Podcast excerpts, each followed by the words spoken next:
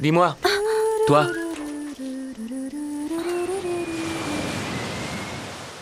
tu connais le coin?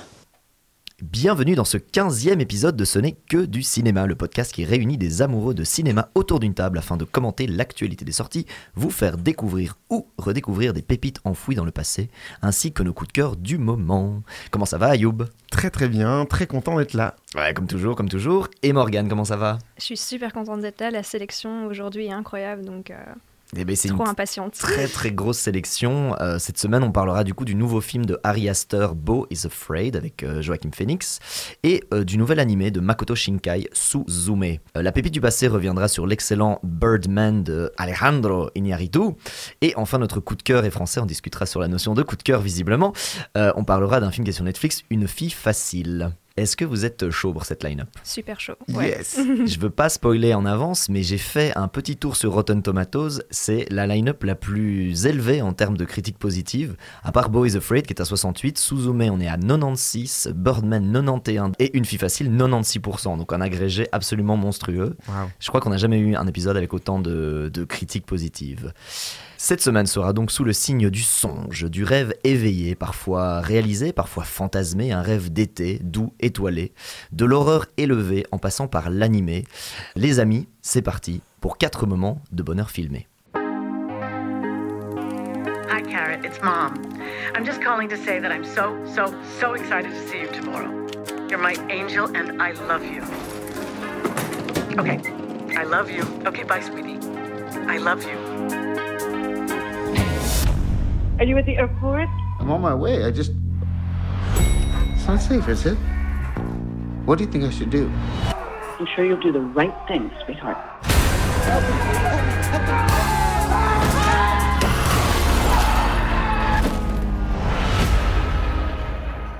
Beau is Afraid. Alors pour le petit pitch, et je vous le donne, il est en une seule ligne, et je trouve que c'est très bien à l'image du film, Beau tente désespérément de rejoindre sa mère, mais l'univers semble se liguer contre lui. Est-ce que ça vous paraît une bonne description du film déjà, Morgane? Oui, totalement. Euh, je ne peux pas dire que je n'ai pas aimé le, film. Il y a trop de choses positives à dire euh, sur ce film.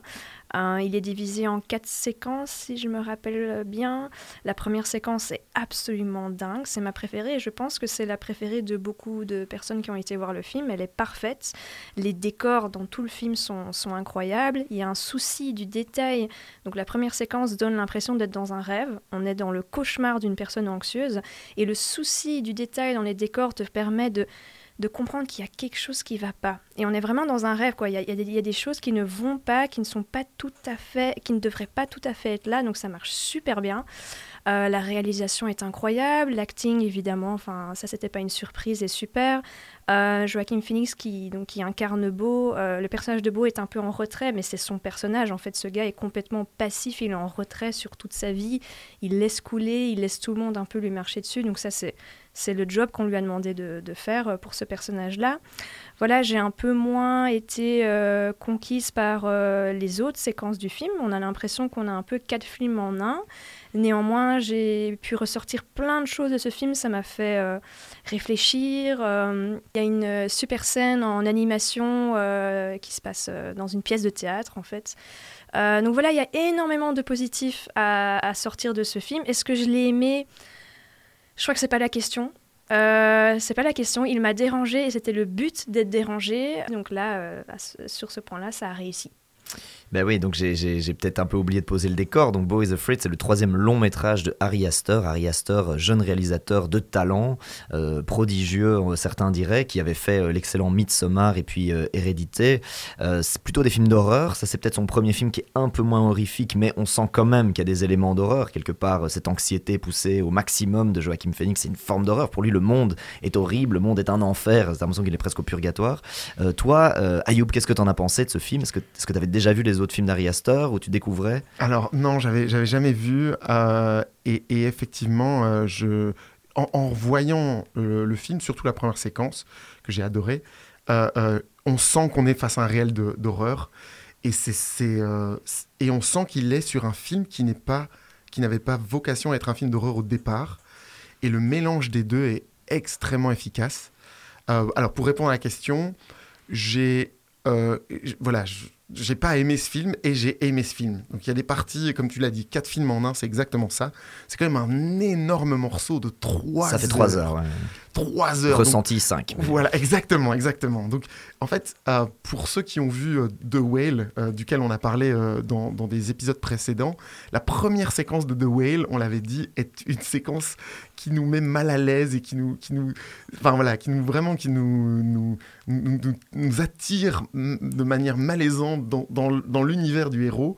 Et bien là, dans Boys Afraid, c'est la même chose, sauf que ça dure pas 5 minutes, ça dure, dure euh, trois heures. ça dure 3 heures. Quoi. Alors, il y a des, avec des, voilà, des, des moments de pause, avec un petit peu de, de temps pour souffler, mais ce film est effectivement euh, tellement bien fait et il atteint son but. Le but, c'est de, de, de mettre mal à l'aise, on va dire. Et, euh, et donc pour ça, il l'a très bien fait. Donc oui, j'ai aimé ce film, mais parce qu'il l'a il l'a très bien fait, voilà, c'est vraiment euh, très lourd à, digérer. Euh, j'ai vraiment, voilà, il y a des bons, des bonnes choses, vraiment des, des- bons éléments, beaucoup de dossiers et beaucoup de de- de- d'éléments euh, qui, qui sont traités. Euh, ouais, pour moi, vraiment, c'est une expérience à tenter. Euh, il faut, vraiment euh, faut aller voir, que ce soit au cinéma, où là je pense que toute l'expérience sera à votre disposition, ou, ou plus tard, mais il faut vraiment faut, faut y jeter un œil. C'est vraiment bien, bien pensé. Quoi. Ben oui, c'est un, c'est un film qui, euh, qui est très ambitieux, je pense. C'est probablement son plus ambitieux euh, des trois parce que euh, d'habitude, c'est plutôt des films dans, du- dans un huis clos ou une forme de semi-huis clos. Ouais. Là, il y a un- on ressent quand même cet amour pour le huis clos. hein. donc il y a beaucoup de scènes très longues dans, dans toute la villa, notamment dans l'acte 2, qui est quasi uniquement dans la maison. Dans, même dans la forêt, finalement, est une forme de huis clos aussi. On reste dans cette forêt. Enfin, tous les actes sont dans un endroit différent. Mais c'est le premier qui, vraiment, où il a explosé les budgets. et c'est- c'est c'est même hallucinant de se dire qu'Hollywood a laissé faire un Mhm. projet comme ça, parce que franchement, c'est unique. Et c'est peut-être, euh, peut-être la, euh, en tout cas, pas la seule raison, mais s'il devait y en avoir qu'une seule pour aller voir ce film, c'est que vous ne verrez jamais un truc comme ça Mhm. deux fois. Ce film n'a aucun, enfin, il a tous les sens et aucun sens à la fois. Comme vous avez dit tous les deux, c'est ça qui est fou, c'est qu'en fait, enfin, on l'a vu ensemble, euh, on n'arrive pas à mettre des mots dessus. On est sorti de là en disant, j'ai pas vraiment aimé, j'ai pas du tout détesté, Ouais. je ressens qu'il y a Mm. plein de choses que j'ai peut-être pas tout à fait compris. J'ai presque envie d'aller le revoir pour analyser des détails Ouais. dans le fond et analyser des, des Easter eggs qui seraient planqués. Et en même temps, c'est très long, j'ai pas forcément envie de me réinfliger tout ça. C'est très bizarre comme film. Honnêtement, c'est probablement le film le plus qui nous a rendu le plus perplexe de tout ce qu'on a vu depuis la création de ce podcast.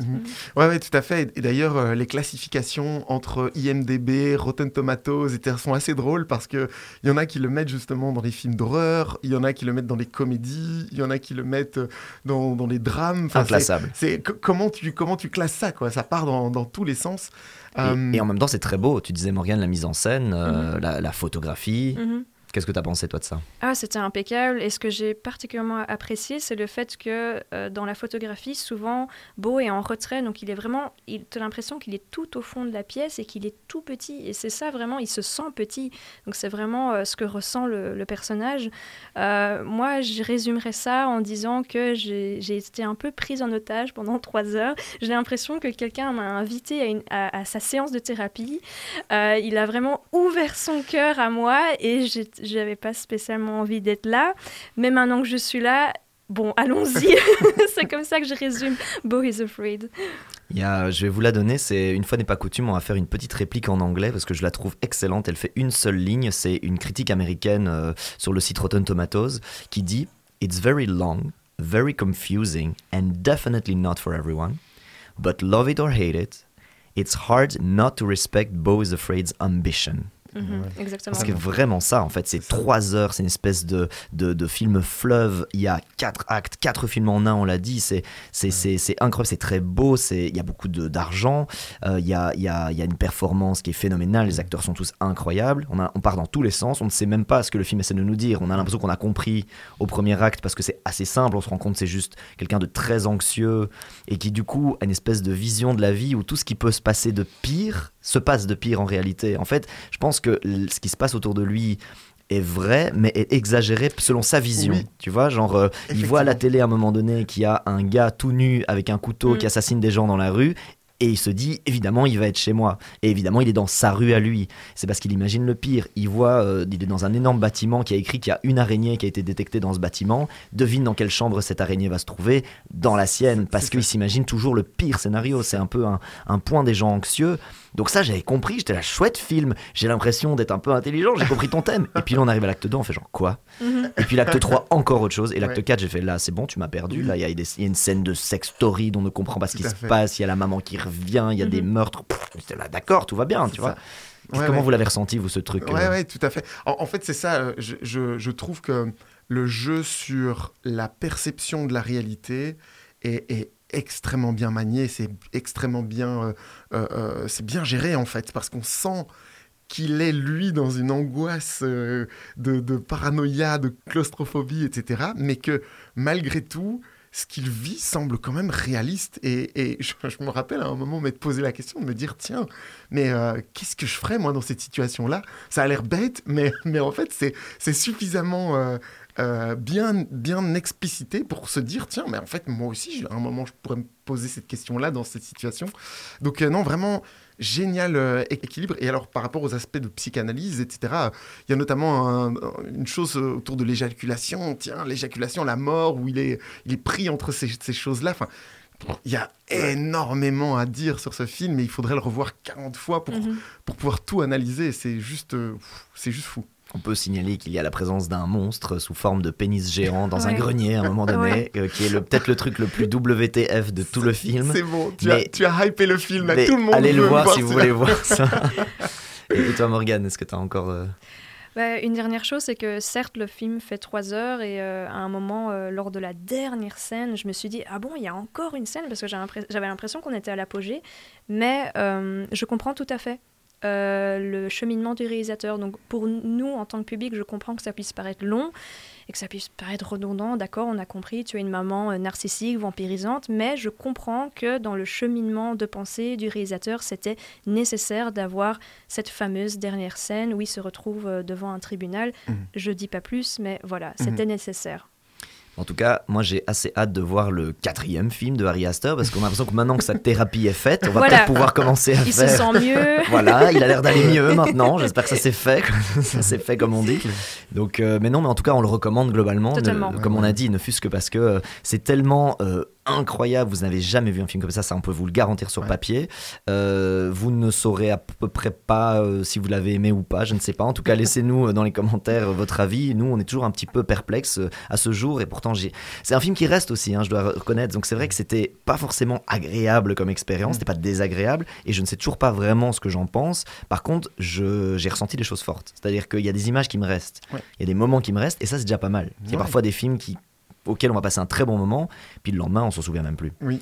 Là, ça reste avec vous, quoi. Ouais. J'ai eu le même sentiment euh, avec le film Annette. Euh, Mhm. je ne sais pas si vous l'avez vu avec, Avec Marion Adam Cotillard Driver. et Adam Driver. Je l'ai vu, je suis sortie de là en me disant mais c'est quoi ce film? Avoir le point de vue d'un gars comme lui parce que c'est un gars euh, horrible, enfin égocentré. Enfin pourquoi est-ce que j'ai envie de son point de vue à lui? Ça m'intéresse pas.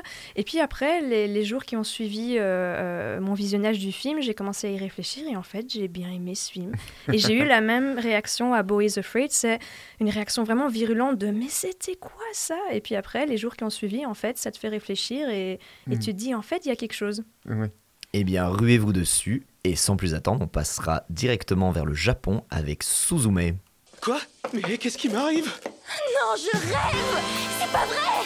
C'est quoi ce délire? C'est pas vrai! Tu ne peux pas venir avec moi, tu vas me gêner. Dans cet état, tu peux rien faire, t'es une chaise. Hein? Tu cherches un chat? T'es venu de Kyushu pour ça? Dans pas longtemps, il y a plein de gens qui vont mourir.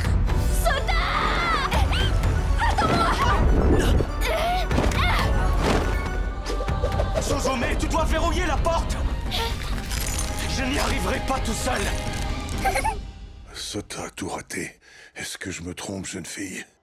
Suzume, pour le petit pitch, nous sommes dans une petite ville paisible de Kyushu. Une jeune fille de 17 ans, Suzume, rencontre un homme qui dit voyager à la recherche d'une porte. Décidant de le suivre dans les montagnes, elle découvre une porte délabrée, trônant au milieu de ruines, seul vestige ayant survécu au passage du temps.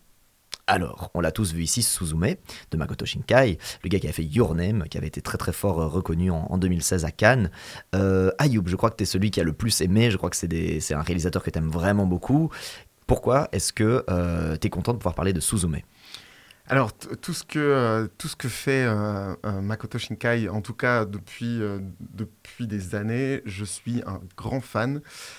Pour résumer, pour moi, c'est plus des films d'ambiance que des, euh, que, des histoires, euh, enfin, on va dire à proprement parler. Même si scénaristiquement parlant, tout ce qu'il fait, c'est du papier à musique. C'est, en fait, c'est très simple. C'est, un peu comme euh, écouter un artiste où vous dites, ok, je, connais tous ses gimmicks, je sais comment il chante, comment il fait les, enfin, comment il fait sa musique. Si vous aimez un titre, vous aimez tout ce qu'il fait. Et ben moi, c'est un peu comme ça avec Makoto Shinkai. C'est tous ces scénarios sont en, vraiment hyper structuré, hyper clair. Ça peut être même paraître redondant pour certains, mais pour moi, c'est vraiment, comme je le dis, c'est une ambiance.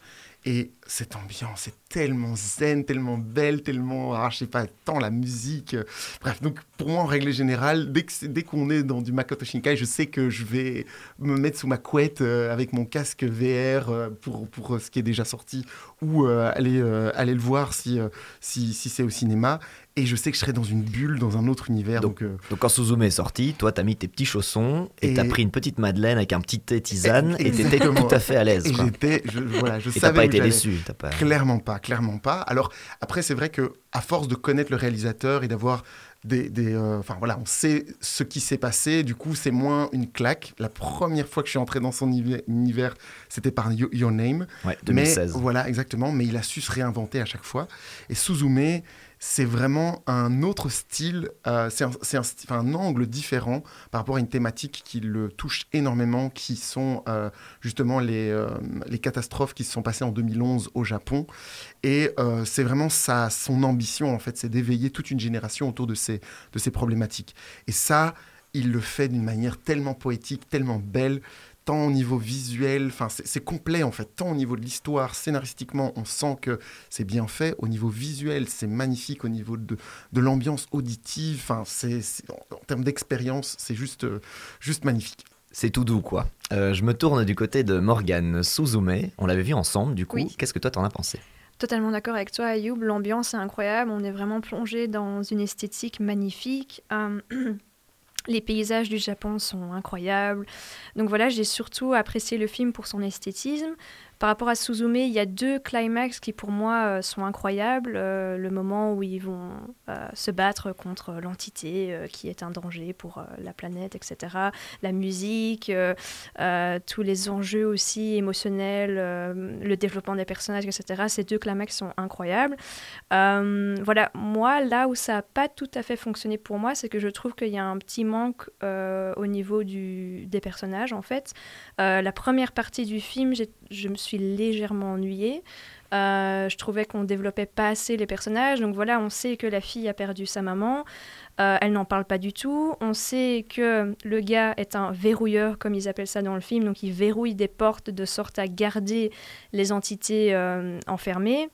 Il n'en parle pas du tout du fait que c'est dur d'être un verrouilleur et de pouvoir concilier ça avec euh, sa vie normale. Il n'en parle pas du tout. parce que par ailleurs, il est étudiant, il essaie de passer des examens. Exactement. Et ça, on s'en rend compte euh, qu'à la fin du film. Aussi, sa relation avec son père. Son père est aussi verrouilleur. On n'en parle pas. On rencontre le papa sur son lit d'hôpital, mais voilà, on n'a pas plus d'informations que ça. Euh, j'aurais adoré avoir plus d'informations sur toute cette mythologie, sur ces vers qui essayent de s'échapper de ces portes et qui, dû à ça, créent des séismes. J'aurais euh, voulu avoir plus d'infos sur ces fameux verrouilleurs, etc. Et j'ai eu un peu le même problème avec Your Name que j'ai vu euh, hier en me disant, bah voilà, comme ça, je, vois les, deux grands films de ce réalisateur, c'est qu'il me manque ce côté, voilà, développement de personnages, leurs émotions, leur, ce qui, ce qui fait d'eux ce qu'ils sont euh, maintenant, euh, j'aurais voulu avoir plus d'infos. Et c'est pour ça que quand il y, a, eu le climax, je me suis dit, bon, ok, mais euh, comme je ne suis pas attachée aux personnages, vu que je ne sais rien sur eux, c'est dommage. Mais tu as dit, donc la première partie, ça t'a un peu ennuyé, mais du coup, quid de la deuxième et du troisième acte Ça allait mieux, du coup, tu as, été, embarqué quand même après. Oui, les, deux fameux climax énormes où bah, c'est deux fois plus ces deux, deux, scènes similaires où ils sont en train de, de, se battre contre un verre. La musique est incroyable, les, les, dialogues, enfin, tu, tu, tu, tu, comprends les enjeux et tu... Donc, rien que pour ces deux scènes-là, je trouve le film incroyable. Rien que pour son esthétisme, je trouve le film super, mais dommage qu'on n'ait pas eu plus de, de développement de personnages, de d'apprendre un peu plus sur eux pour vraiment, euh, pour vraiment euh, se, sentir attaché à eux. Ouais. Voilà. Bah ok, bah, moi de mon côté j'ai plutôt bien aimé, même si j'ai eu un peu le temps long. Mais alors c'est marrant parce que moi c'est pas du tout la première partie qui m'a embêté dans Suzume, moi j'étais à fond dedans en fait, j'ai bien aimé, euh, je trouve que l'action démarre assez rapidement, la rencontre entre les deux se fait très rapidement. C'est toujours, euh, tu sais comme dans Your Name, hein, il y a toujours une petite colline euh, avec un vélo quoi, c'est toujours, on rencontre toujours dans, dans ce, ces, ces, villes du Japon, c'est toujours comme ça, ville un peu, un peu tu sais, en province, sur des îles, etc. On n'est vraiment pas dans le Tokyo. Mais donc la rencontre se fait vite, le premier enjeu est très vite compris, le système des portes, le verrouilleur, etc. etc. Moi, j'étais assez bien. Je me dis, ah, on est dans un truc un peu genre Kingdom Hearts, euh, tu vois, où il, où il, a une clé qui doit fermer des portes. Mm. On est dans un truc un petit peu, euh, euh, tu sais, même Bleach, où il faut vraiment conjurer les démons mm. qui spawn un petit ouais. peu à différents endroits de la planète, enfin du Japon en tout cas. Donc j'aimais bien. je trouve qu'en plus, le héros est complètement une, une copie au niveau esthétique de, du héros, pour ceux qui connaissent, c'est très niche, du jeu vidéo qui s'appelle le Tales of Vesperia. C'est vraiment avec les longs cheveux mauves, un peu, voilà, euh, les cheveux dans le vent, le truc c'est. Mais Tales of Vesperia, je suis sûr que dans nos auditeurs, il y a des gens qui voient ce que c'est. Euh, et donc j'étais à fond dedans. Et en fait, j'ai plutôt eu un problème avec le milieu. Je trouve qu'à un moment donné, on, on comprend l'enjeu, on sait qu'il va falloir verrouiller une porte toujours un peu plus grande, revenir à la source du mal, éviter vraiment le cataclysme ultime, etc. Le build-up est bon, mais au milieu, il y a une espèce de, de, côté un peu plus émotionnel, un peu un road trip. L'acte du milieu est un road trip, si tu veux, avec le, le, réglage de compte entre la fille et la mère. Entre, enfin, il y a toutes ces thématiques qui sont bien, qui m'ont pas du tout sorti du film, mais j'avoue que j'étais un peu plus en me disant bon, ok, film. Euh, où est-ce que tu m'emmènes euh, Moi, je veux un, petit, un peu plus d'action, etc. Et puis euh, là, j'ai été complètement pris de court. Troisième acte, là, euh, bah, ça, ça déroule l'acte final. Euh, tu vois, il y, y, a tout ce truc au niveau des émotions, qui du coup, tout ce payoff finalement de tout ce qui a été placé. Et là, bam, je pleure. Quoi. là, ouais. le film a eu. Ah, et euh, je pleure à deux moments clés de la fin. J'ai aussi pleuré. T'as pleuré à la fin, voilà. Et je me suis dit, ok, film, tu, tu m'as un peu, tu m'as fait danser le tango, mais à la fin, tu m'as fait un, un Ippon Saonage et je suis au, je suis au tapis, quoi. C'est sûr. Et c'était vraiment très beau. Les amis, regarder un Makoto Shinkai sans, sans Kleenex, c'est pas possible. Enfin, je veux dire, c'est là, c'est le prix à payer, quoi, mm -hmm. minimum. Mais je, je suis d'accord que. J'ai pas pleuré sur Your Name, par exemple. Exact, c'est ça que j'allais dire. Et, et, les amis, moi, c'est ça qui est. Je, alors, pour, pour tout vous dire, pour moi, uh, Suzume est un excellent film. Uh, uh, les, les, Enfants du Temps aussi, qu'il qui a fait juste avant, qui était excellent également. Mais pour moi, Your Name, c'est vraiment le le, enfin, pour moi, c'est le chef-d'œuvre chef absolu. La raison, marrant, je ne le vois pas. Alors, je ne comprends alors, pas pourquoi. Alors, mais... une, une, des raisons, c'est intéressant parce que justement, un des reproches que je fais à Suzume est, est une chose que justement j'ai adoré dans Your Name, c'est que justement, tu l'as dit, l'action commence très vite dans, dans Suzume. Dans, dans, je pense que euh, on est vraiment sur les, les, cinq premières minutes, on est tout de suite dans le surnaturel, tout de suite dans le dans, dans l'extraordinaire. Alors que ce que j'avais adoré dans Your Name, c'est que justement, on, y va progressivement. Et tant et si bien que je, me rappelle, euh, après les 15 premières minutes, je me suis dit, bon, ça va être un film un peu cliché, etc. Et puis c'est au, moment où le premier élément de, de, surnaturel arrive, que là, enfin, ça crée déjà une première surprise et, ça va en cascade. Là où Suzume, justement, nous, nous entraîne directement là-dedans et, euh, et, du coup laisse place, en fait, plus à de, de l'émotion en fait progressive qui elle revient on va dire reprend le, le dessus donc il y a peut-être moins de build-up dans Suzume versus oh, voilà, euh, Your Name qui effectivement a l'air d'être un film où il n'y a pas de surnaturel et en fait ça monte petit ça. à petit Exactement. alors que ouais, dans Suzume après 5 minutes oui, tu as compris que c'était magique c'est ça non non tout à okay. fait par contre il y a, y a, des choses que, que j'adore euh, comme je disais hein, dans, dans, ce, dans ce cinéma là euh, il, a, il a des gimmicks euh, ce que j'adore quand je dis que son cinéma c'est du papier à musique en fait les portes sont représentés dans tous ces films et sont utilisés comme des, euh, comme des transitions en fait. Donc l'idée c'est que pour passer d'une scène à l'autre, il va filmer une porte. Et généralement c'est une porte qui s'ouvre, une porte qui se ferme. Il y a toujours des trains dans son, dans son film. Tokyo est toujours là, on voit toujours le skyline de Tokyo.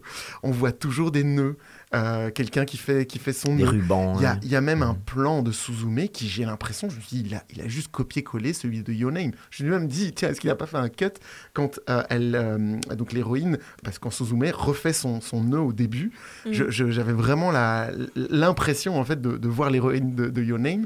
Euh, Enfin, C'est sûrement un clin d'œil. hein. C'est- un ah, peu le, euh, Makoto voilà. Shinkai euh, Exactement. Extended Universe. Oui, oui, tu ah c'est comme le Marvel. Universe. Tout se rejoint un petit mais, peu. mais tout à Ouais, fait. Et, et tu crois pas si bien dire parce que dans, dans justement dans les enfants du temps, on voit les héros de Your Name qui sont en fait après après toute, toute l'histoire et on les voit apparaître. Donc c'est vraiment un, un, un- ouais, ouais, un, un caméo. Ah. Et, et dans Suzume, à un moment, il parle euh, de, de Itomori, qui est. Enfin, il, je sais pas s'il la nomme exactement comme ça, mais ils en parlent comme une, une petite ville qui a été rasée suite à. Voilà.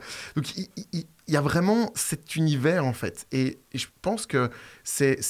On sent la volonté euh, du réalisateur de, de parler à une génération en, réexpliquant, en fait, euh, euh, aux, aux- jeunes générations toute la tradition du, du Japon. Et, euh, et, et ça aussi, c'est une chose qui est excellente dans son, dans son, dans son cinéma, c'est que il prend en fait les anciennes traditions japonaises et, et il, les, il, les, euh, il les lie aux problématiques modernes. Et ça, c'est vraiment un... Enfin, voilà, je trouve que c'est le plus bel hommage qui peut être fait euh, que voilà qu'on puisse, qu'on puisse avoir. Morgane, c'est le moment d'amener un point que je trouve extrêmement important dans ce film Suzume, Ouais. la présence des chats. et comme toi et moi, on a des chats, Ouais, un peu euh, obsessionnel. est-ce que ce film n'est pas exactement un portrait des chats qui sont à la fois les plus mignons, Ouais. les créatures les plus mignonnes du monde et les créatures du démon incarnées En fait, moi, je suis tellement que sous pensé? emprise que non, enfin, pour moi, euh, mon chat est parfait. Euh, même quand euh, il me griffe, il me mord, même quand il est ingrat, il est parfait. Je suis complètement sous emprise.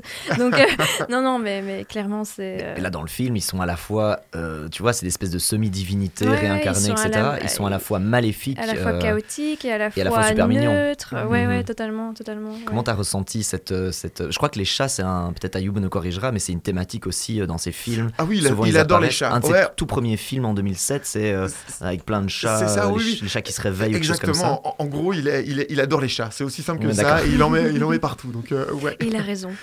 Il a totalement raison.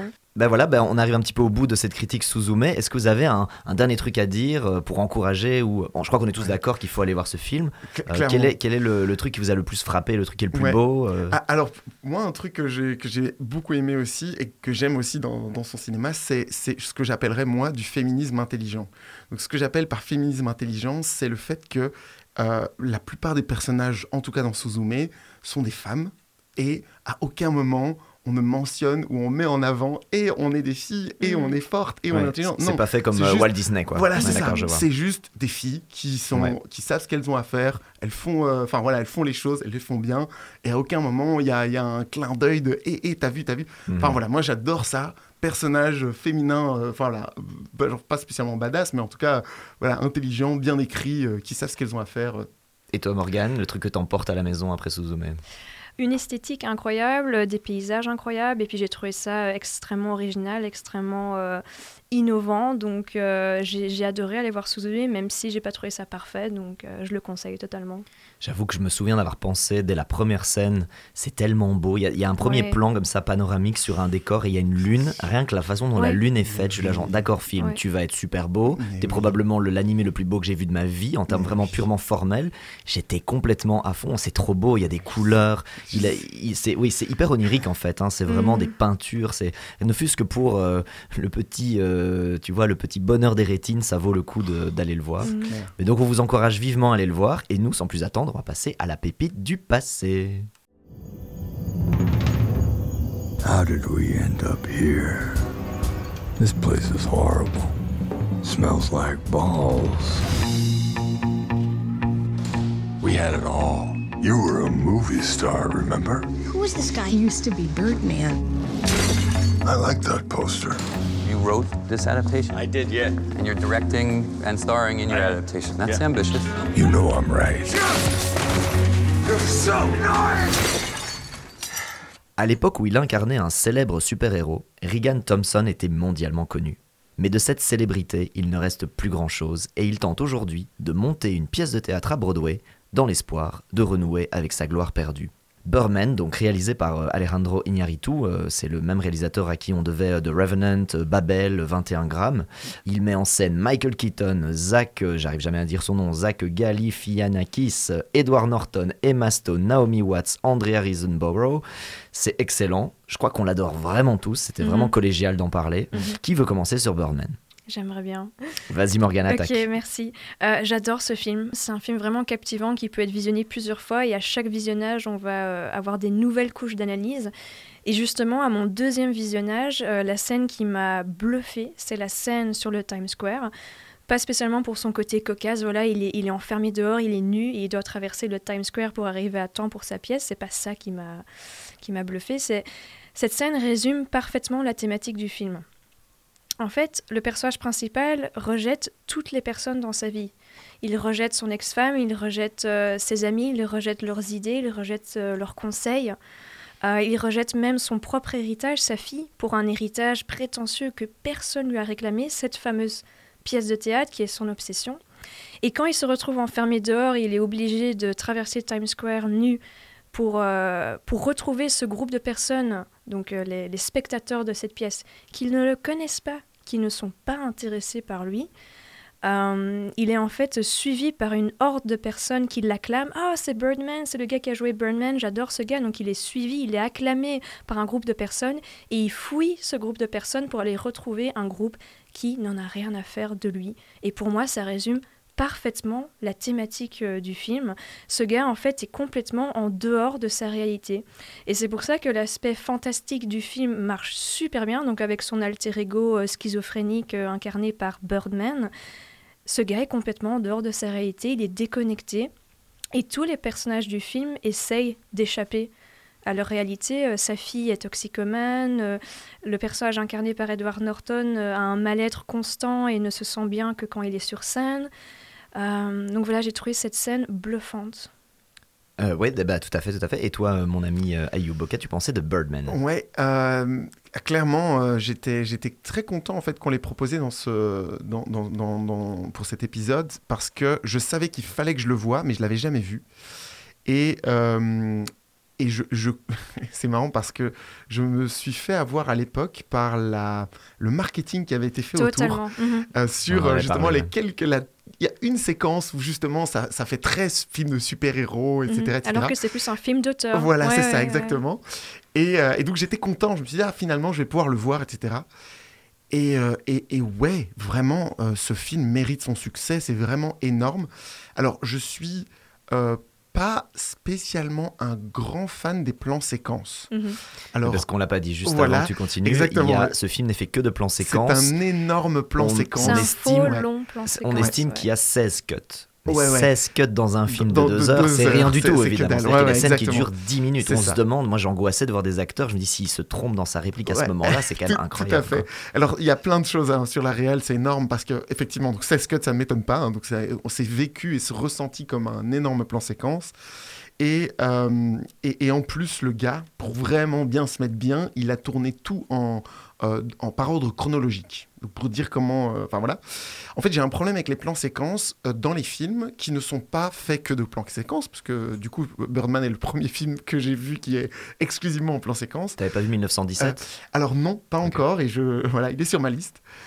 Et parce que j'ai souvent l'impression que c'est un peu forcé en fait. Un plan séquence, j'ai l'impression que c'est un peu exagéré, et, et donc on se dit, ok, là on sent que le, le réal devait checker, ok, je veux faire un plan séquence, check, etc. Et là, en fait, donc les premières minutes m'ont un peu dérangé. Je me suis dit, ok, je vois où tu veux m'amener, ok, d'accord, je vois. Et puis au bout d'un moment, on rentre en fait dans ce truc et on, on le sent plus en fait. Enfin, on le sent plus. On est, on est constamment pris et animé par, ça. Et, en fait, ça en devient juste génial. Enfin, ce, cette, cette- ce style de réalisation, du coup, est vraiment excellent. Euh, et, et, euh, et donc, donc, oui, non, vraiment, j'ai vraiment aimé. Il y a plein de, de, de, de- de thématiques qui sont très intéressantes. Le choix de Michael Keaton était apparemment un must pour le réalisateur. Et c'est excellent parce que c'est justement, c'est très méta en fait. Parce que. complètement. bah, Le voilà, film se cache pas du tout. Birdman, c'est une allégorie pour son Batman Oui. de, de Tim Burton de 1989 et de 92. Euh, et c'est ça, Birdman, c'est Batman, et Ouais. c'est toute, la, toute une lecture euh, globalement de, de, de ces acteurs d'avant et en plus, lui ne, ne reconnaît même pas cet héritage, puisqu'il a l'impression d'avoir été connu pour un truc où il était complètement faux. Ouais. Et pour lui, la seule chose qui est vraie, c'est de faire du théâtre sur Broadway. À fait. C'est le seul art noble. Et du coup, il va rejeter ce pourquoi il a été apprécié.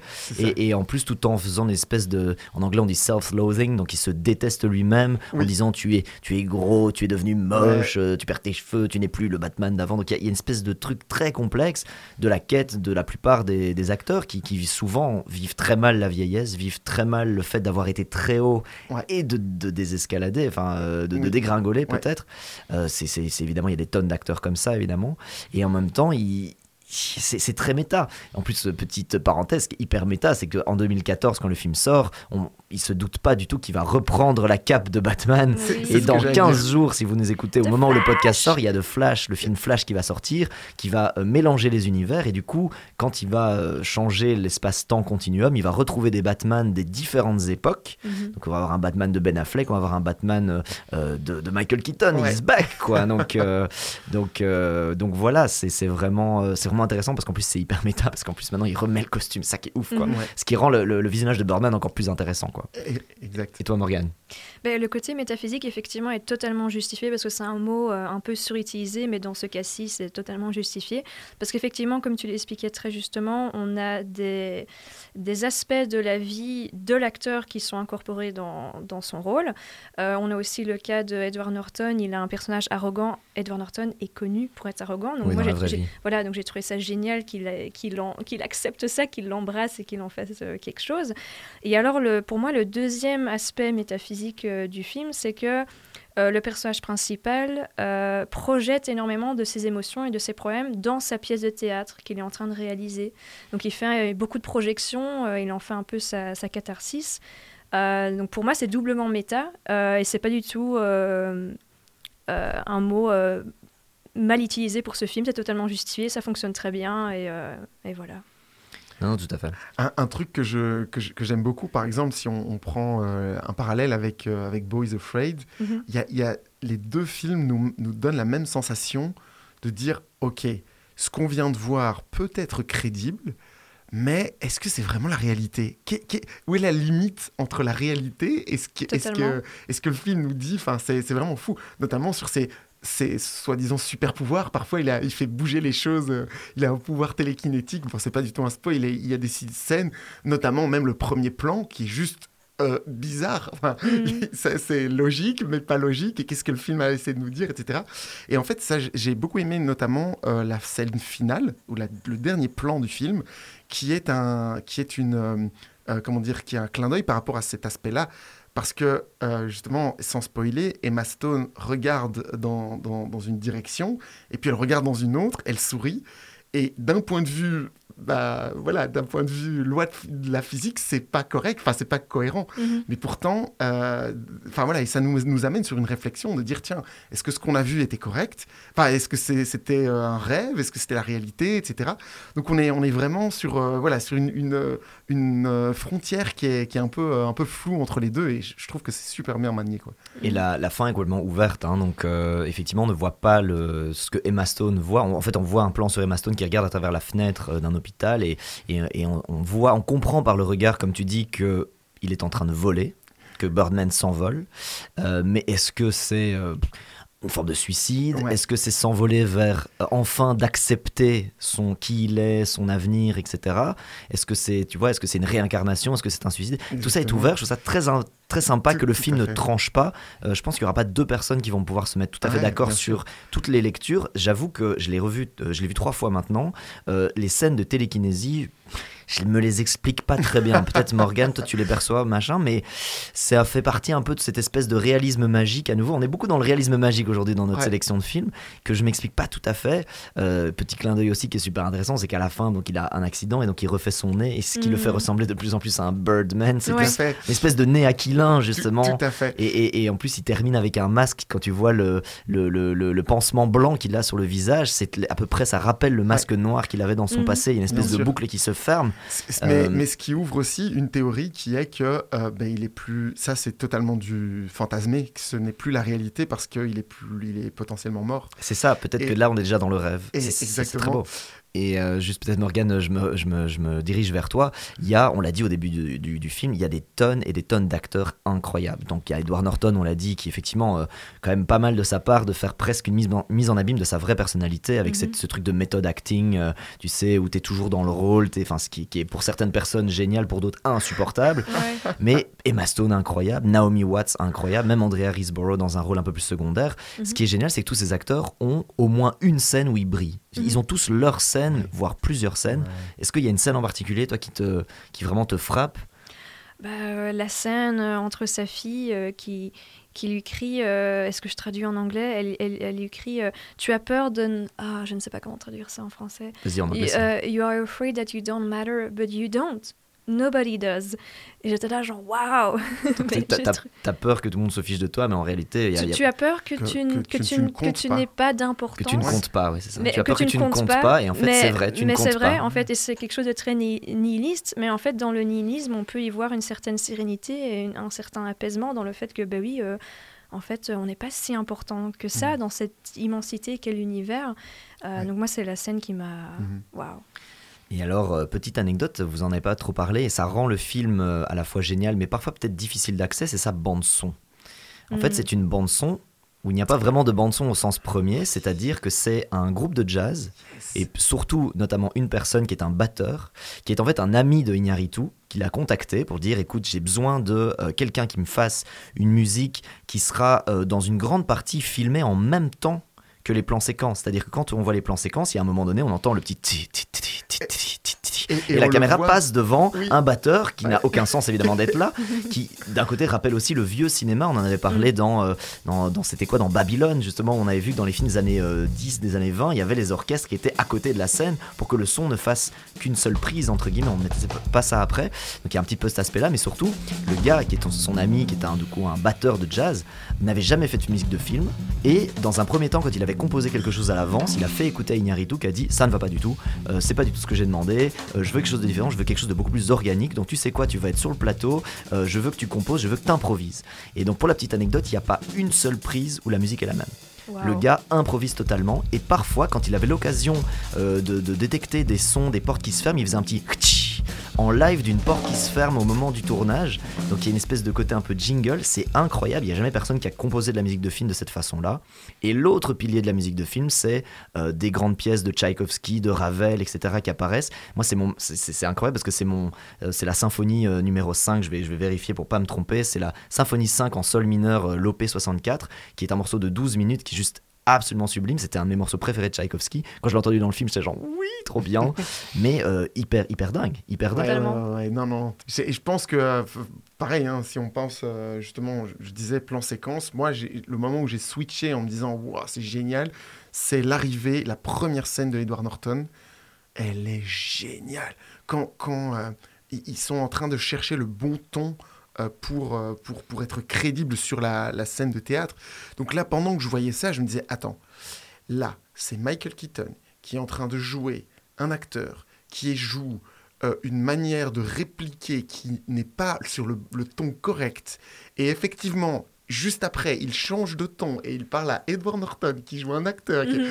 Et je suis là, waouh et, et, et, les- et le mouvement de caméra qui est synchro avec ça, Mhm. au moment où justement ils arrivent sur le, le ton correct, et, enfin, et je me dis, mais ils ont fait ça en une prise. C'est excellent. C'est... Je suis totalement d'accord. C'est probablement la scène la plus impressionnante. C'est quand euh, cette espèce d'entretien, d'embauche qui se fait par. euh, parce qu'en fait, à la base, il veut juste rencontrer Edward Norton et il pensait qu'il allait juste faire un entretien classique. Et puis Edward Norton, il est tellement dans son rôle, il fait Let's go, let's go, hit me with a line. Vas-y, euh, donne-moi une ligne, une réplique. je l'attrape au vol. Parce que le gars a étudié tout le. Tu vois, il explique qu'il a une mémoire idétique, donc il retient toutes les lignes, toutes les répliques. C'est incroyable. Mais c'est vrai que c'est des acteurs qui doivent jouer à la fois le bon acteur qui fait qui n'a pas la, bon, la bonne ligne, faut qu'il n'a pas le bon ton, qui est corrigé. C'est un truc de fou. Et, et du tac au C'est- tac, c'est- ouais. une vitesse. Et, oh là Mais là. Michael Keaton est incroyable. On en avait parlé dans un film qui s'appelle Le Fondateur, là pour McDonald's. Alors, outre le fait que c'était McDo, il, est- il, il tient tout le crachoir pendant deux heures. C'est, je le, veux mec, dire, le mec est terrible. finalement, c'était probablement pas dans Batman qu'il était le Ouais. meilleur en fait. C'est dans ce qu'il a fait après. C'est- un truc de fou.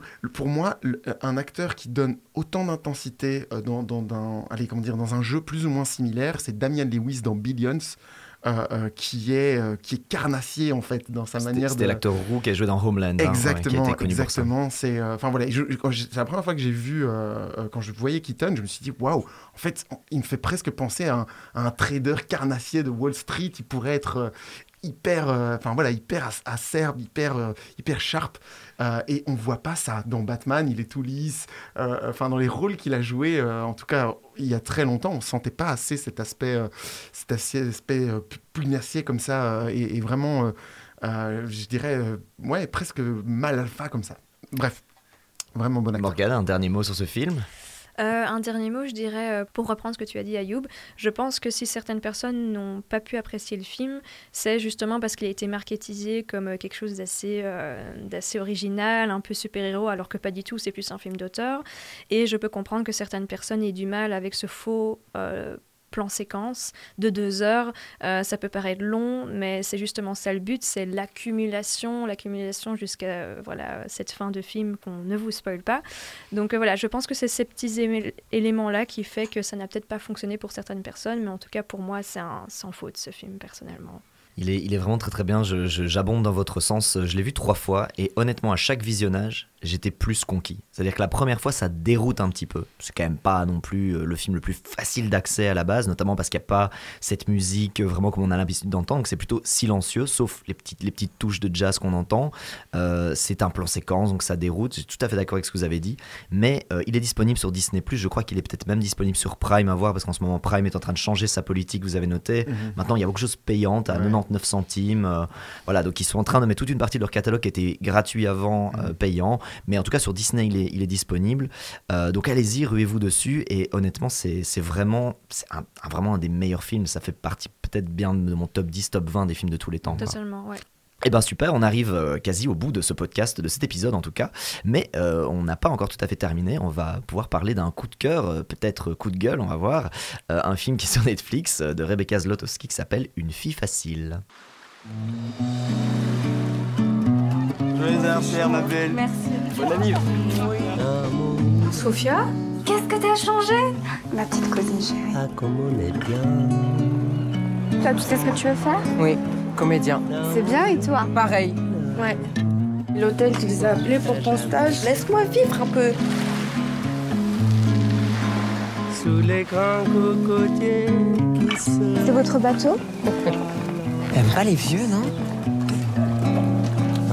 Silence, nous rêvons de nous. Naïma a 16 ans et vit à Cannes. Alors qu'elle se donne l'été pour choisir ce qu'elle veut faire dans sa vie, sa cousine Sophia vient passer les vacances avec elle.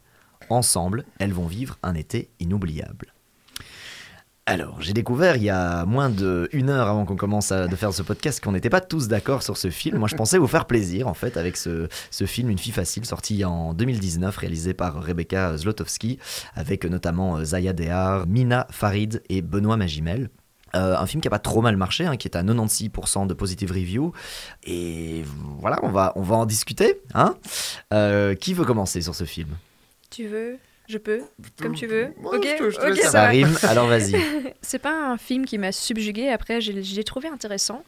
Euh, c'est un film de passage à l'âge adulte qui se passe à Cannes. Les paysages sont très beaux. J'ai beaucoup apprécié que les personnages parlent de manière réaliste. On a, on a des jeunes qui parlent comme des jeunes, donc ça j'ai trouvé ça vraiment euh, appréciable. Euh, on a donc la- le personnage principal, Naïma, qui est plutôt passive, qui est incertaine par rapport à son futur. Et euh, on a une fin de film qui est plutôt positive parce qu'on la voit prendre le contrôle de sa vie, on la voit faire ses premiers pas euh, dans la vie professionnelle, donc euh, j'ai trouvé ça intéressant. Là, là, je- voilà. là, t'étais au max. Là, t'as t'as dit tout ce qui Euh, était j'ai dit bon. Tout ce qui était bon. Euh, non, mais j'ai trouvé les dialogues intéressants. J'ai trouvé. euh, Il y avait plein de sujets qui ont été abordés. euh, euh, la, la différence entre les, les classes sociales, euh, les, les personnes qui habitent réellement à Cannes et qui travaillent réellement à Cannes, qui n'ont pas du tout cette vie bling-bling euh, que les touristes ont, euh, ceux qui visitent Cannes. Donc, euh, ce- cet effet euh, de contraste comme ça était super intéressant. Euh, mais voilà, moi, j'ai un j'ai un souci, c'est que euh, le fait que cette, euh, que cette cousine, donc plus âgée que Naïma, euh, très libérée sexuellement, le fait qu'elle la prend sous son aile, j'ai eu un souci avec ça. Je trouve que Naïma est un peu trop jeune pour vraiment ar- arriver à analyser ce qui se passe avec beaucoup de nuances. Elle le fait néanmoins et je trouve ça super que son personnage soit si mature, mais je trouve qu'elle aurait pu euh, facilement être en danger. En fait, euh, elle se fait inviter à des soirées avec des personnes plus âgées, avec euh, des personnes qui sont tout à fait à l'aise avec eux-mêmes, avec leur sexualité, et je trouve que ça aurait pu facilement la mettre en danger. Et donc, j'ai pas arrêté de penser à ça pendant tout le film, et j'avais du mal à ne pas voir Sophia, donc sa cousine plus âgée qui, qui la prend un peu sous son aile. J'ai eu du Qui est mal jouée à ne- par Zaya, du coup. qui est jouée donc effectivement par Zaya. J'ai eu du mal à ne pas la voir comme quelqu'un euh, qui fait preuve un peu de je sais pas, qui... D'imprudence. D'imprudence et qui, qui, qui met un peu sa, sa cousine en danger. Elle n'a que 16 ans. Est-ce qu'elle est vraiment capable de, de gérer euh, tout ça? Donc euh, voilà. Et toi, Ayoub, je me retourne. Parce que je crois que tu es le plus véhément euh, face à ce film. Toi, Alors, t'étais pas, t'étais pas prêt. quoi. Alors, je, je comprends ce qu'on a essayé de, de communiquer à travers ce film. Euh, donc les messages, en effet, hein, ce que tu as, décrit, c'est intéressant. Il y a des thématiques qui sont, euh, abordées, qui sont intéressantes. Mais pour moi, c'est la manière dont c'est fait.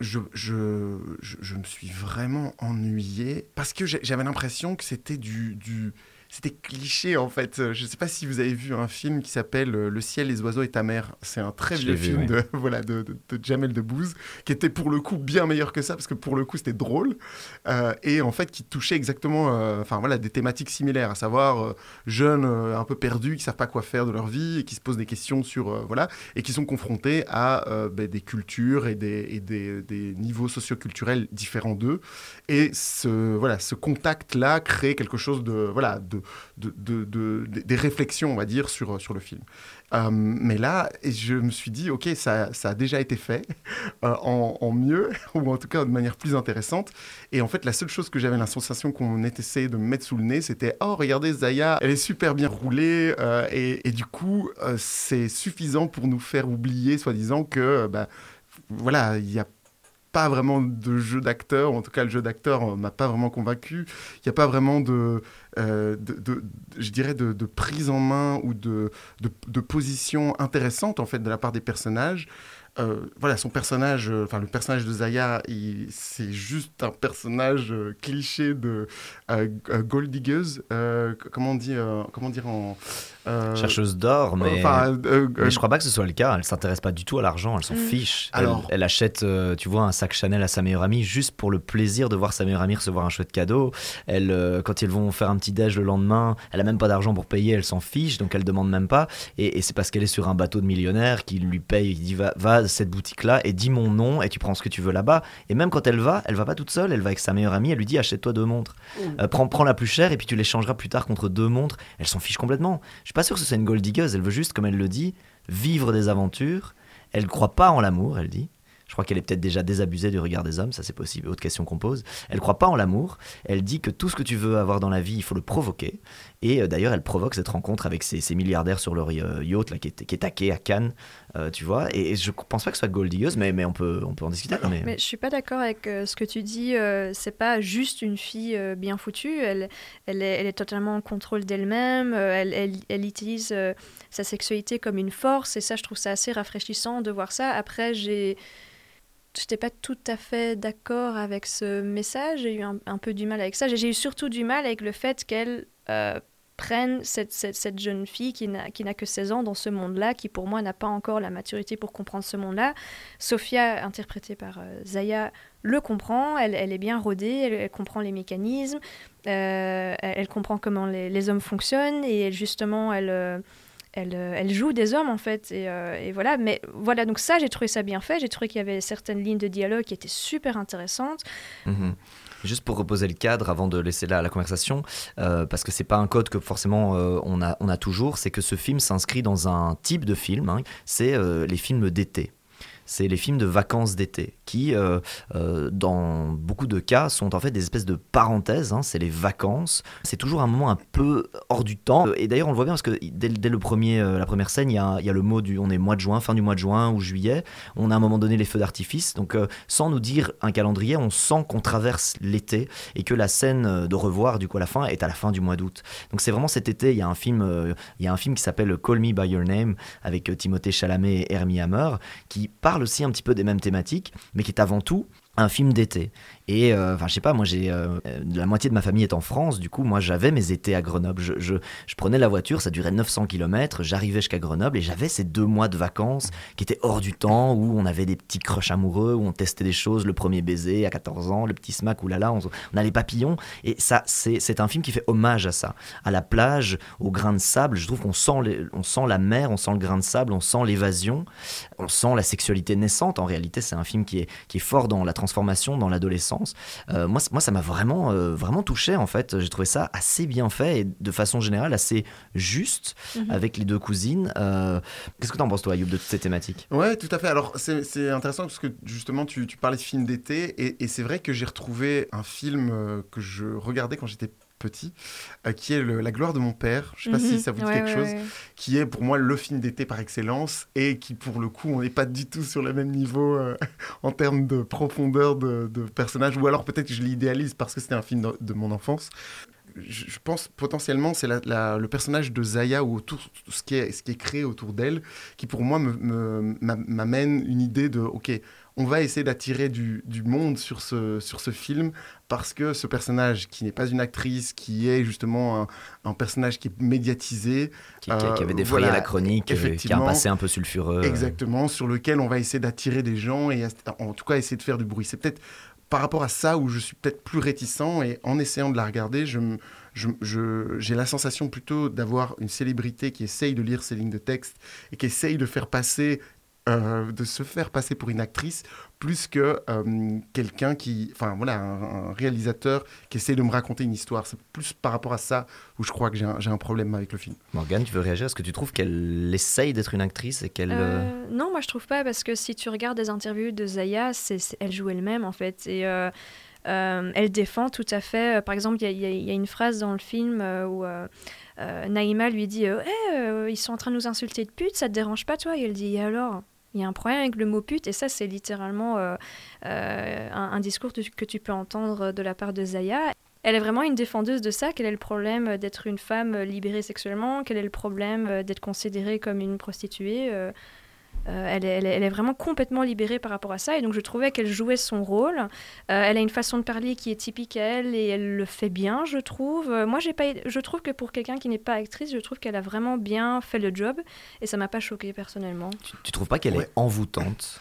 En fait, il y a des gens qui avaient, euh, à la sortie du film, comparé un peu ses performances à Brigitte Bardot dans ses premières années au cinéma, qui était aussi une personnalité comme ça, euh, brute complètement, comme un diamant brut un petit peu, euh, qui, qui avait un phrasé très particulier dans, dans sa façon de, de parler français. En fait, elle, elle parle, c'est ça qui est elle parle comme les années 60, en fait, Mhm. Zaya. C'est c'est assez frappant. Alors, c'est peut-être le, le traducteur de formation que je suis qui détecte ce genre de, de rythme et de phrasé, mais tout de suite, on l'entend, genre, euh, et alors? Ce n'est pas grave de faire ça. Vois, C'est une espèce de phrasé un peu français de la France des années, soixante- des années 60 et c'est très. euh, elle est filmée, elle est sublimée par la caméra. On sent que Rebecca Zlotowski, si elle n'est pas tombée amoureuse de son actrice, en tout cas, elle l'a. C'est, du female gazing un petit peu. Et bon, moi, je trouve ça assez beau en fait parce qu'elle n'est jamais vulgaire, mais elle est en pleine puissance de son corps, en pleine puissance de sa sexualité. Il y a une scène, on va pas révéler, où objectivement, voilà, elle, elle explique ça, elle, elle, elle fait presque peur aux hommes quelque part, tellement elle est, elle est en puissance et, et elle, est, euh, elle est exactement elle-même, je pense. Et Oui, oui, moi, j'ai, plutôt adoré fait. en fait. Je trouve ça très, euh, très osé en fait d'arriver à sortir un film comme ça. et Ouais, je pense que la réalisatrice euh, savait très bien ce qu'elle faisait en fait. Mhm. Non, non, tout à fait. Alors ici, elle, elle la cite. hein. D'ailleurs, sa référence, elle le dit elle-même, c'est Sophia Loren. D'ailleurs, c'est pour ça que le personnage s'appelle s'appelle Sophia. Je pense effectivement ce que tu décris est tout à fait correct. On sent que la réalisatrice a vu. Waouh, on dirait Sophia Loren quand elle était jeune, et elle a voulu, utiliser ça pour le mettre dans une histoire et, la mettre en, avant. En fait, c'est très intéressant parce que je, je suis d'accord avec toi. On entend euh, un phrasé des années 60. Mais par contre, j'entends un léger accent. Et ça, me- ça me fait un petit peu rire. Parce que je- j'entends un tout petit peu. euh, j'entends un petit peu son accent. Mm. Et, donc, et donc, forcément, ça me fait marrer. C'est un que- podcast où on imite des accents. Oui, Attention, on ah va avoir oui, des je- problèmes. Non, mais euh, mais du coup, ça, ça me fait rire parce que, euh, parce que justement, c'est là où je sens que c'est un petit peu forcé. Alors, le résultat est réaliste de ce point de vue-là, mais il n'en reste pas moins que j'ai quand même toujours cette sensation de, ok, est-ce que ce qu'on essaye de me montrer tient la route Enfin, quand on voit par exemple Naïma et ses amis, on sent, ok, ce sont des vrais jeunes, on a, on a, on a la sensation d'être face à des, vrais jeunes.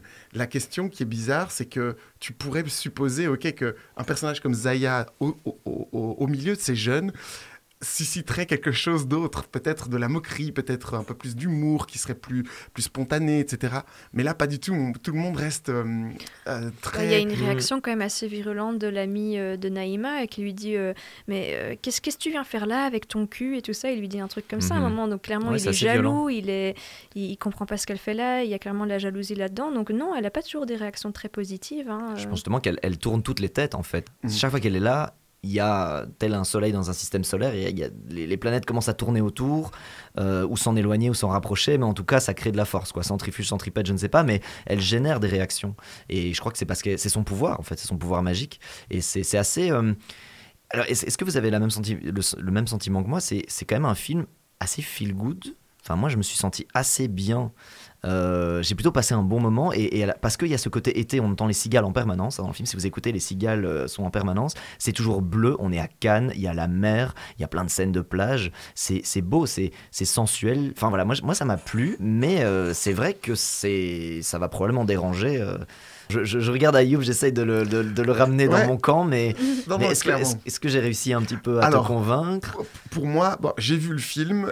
si, si quelqu'un me demande, tiens, est-ce que je dois voir ce film-là? Je dirais, si tu as, si as du temps à perdre, vas-y, euh, tente, dit. teste 20 euh, minutes. Si après 20 minutes, euh, t'es pas convaincu, t'as pas besoin d'aller plus loin. voilà, en gros, c'est un peu ça, c'est mon, mon, mon, feeling. Bon, Morgane n'est pas tout à fait d'accord sur ça. Bah oui, euh, je rejoins ce que tu dis, Martin. C'est assez feel good. Euh, le soleil qui est omniprésent, la plage, les magnifiques paysages. Ce que j'ai beaucoup apprécié, c'est euh, la fin, le fait que Naïma prenne contrôle sur sa vie et le fait que Sophia, mais aussi Philippe, donc l'homme plus âgé qu'elle a rencontré, ait, pu être des déclencheurs de ça. donc oui, j'ai trouvé que c'était un film assez feel good, effectivement. Je suis extrêmement contente que Naïma est, fini si bien parce que moi, pendant tout le film, je pense que c'est peut-être euh, en tant que femme, j'ai eu pour peur pour elle. Je me suis dit, oh mon Dieu, j'espère que tout va bien se passer, que euh, malgré euh, cette opulence, ces fêtes, ces hommes plus âgés, j'espère qu'elle va qu'elle va pas être en danger. et effectivement, ça finit assez bien et on finit avec une jeune femme qui est beaucoup plus sûre d'elle, qui n'a pas peur de prendre de la place. Donc ça, j'ai beaucoup apprécié, mais voilà, j'ai pas pu m'empêcher de me dire j'ai l'impression que Sophia la met un peu en danger, l'insère dans, dans, dans un monde qu'elle ne connaît pas et qu'elle n'est pas assez mature pour pouvoir gérer. Et je trouve qu'elle ne l'encadre pas assez bien et je trouve qu'elle n'apporte pas assez de nuances à son discours. Ok, donc euh, c'est un film qui a du coup quand même euh, fort divisé nos chroniqueurs. Euh, moi je pensais vous amener un film facile et ça n'a pas été le cas. Mais du coup, dites-nous dans les commentaires ce que vous en avez pensé. nous en tout cas on a hâte de voir si vous êtes plutôt team, bah, du coup team Ayoub ou team Martin ou team au milieu. En fait il y a trois teams ici, il n'y a même pas de camp. donc dites-nous ce que vous en avez pensé. Et eh bien voilà, on arrive à la fin de cet épisode. Merci beaucoup à toutes et à tous de nous avoir écoutés. Euh, toujours la même chose, je suis obligé d'être le, vilain père fouettard. Si vous n'êtes pas encore euh, abonné sur Spotify euh, et sur les autres plateformes sur lesquelles vous nous écoutez, faites-le. Vous pouvez aussi nous mettre 5 étoiles. Et depuis quelques semaines, vous avez même l'occasion d'écrire un commentaire sur l'épisode que vous venez d'entendre.